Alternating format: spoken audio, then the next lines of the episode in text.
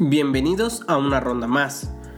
¿Te has puesto a pensar todas las cosas que puedes hacer?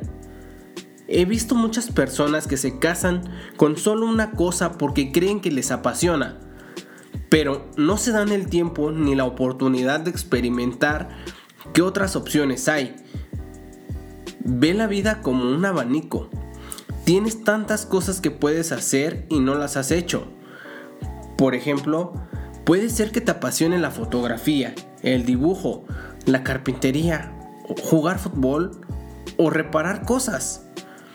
O tal vez puede ser que tú seas médico, seas doctor, pero te llama la atención aprender leyes. Y esto no quiere decir que te cases solo con una rama.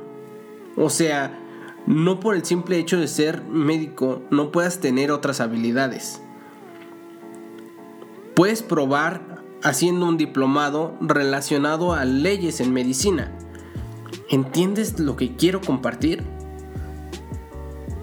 Entonces, si no lo intentas, nunca sabrás de lo que eres capaz. A veces tenemos que elegir entre dos o más opciones. ¿Qué eliges? ¿Azul o verde? Pero en el momento en el que te quitan las opciones, tienes más claro lo que quieres. Y esto es porque tiendes a priorizar lo que más te falta. ¿Alguna vez te has preguntado cuáles son tus propósitos? Por definición, propósito es una determinación de hacer algo. Así que comienza a cuestionarte qué impacto quiero hacer en tu vida o en mi vida.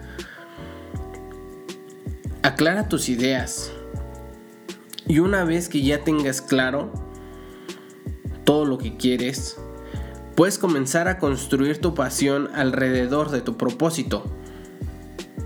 Sin embargo, no quiere decir que este cambie con el tiempo.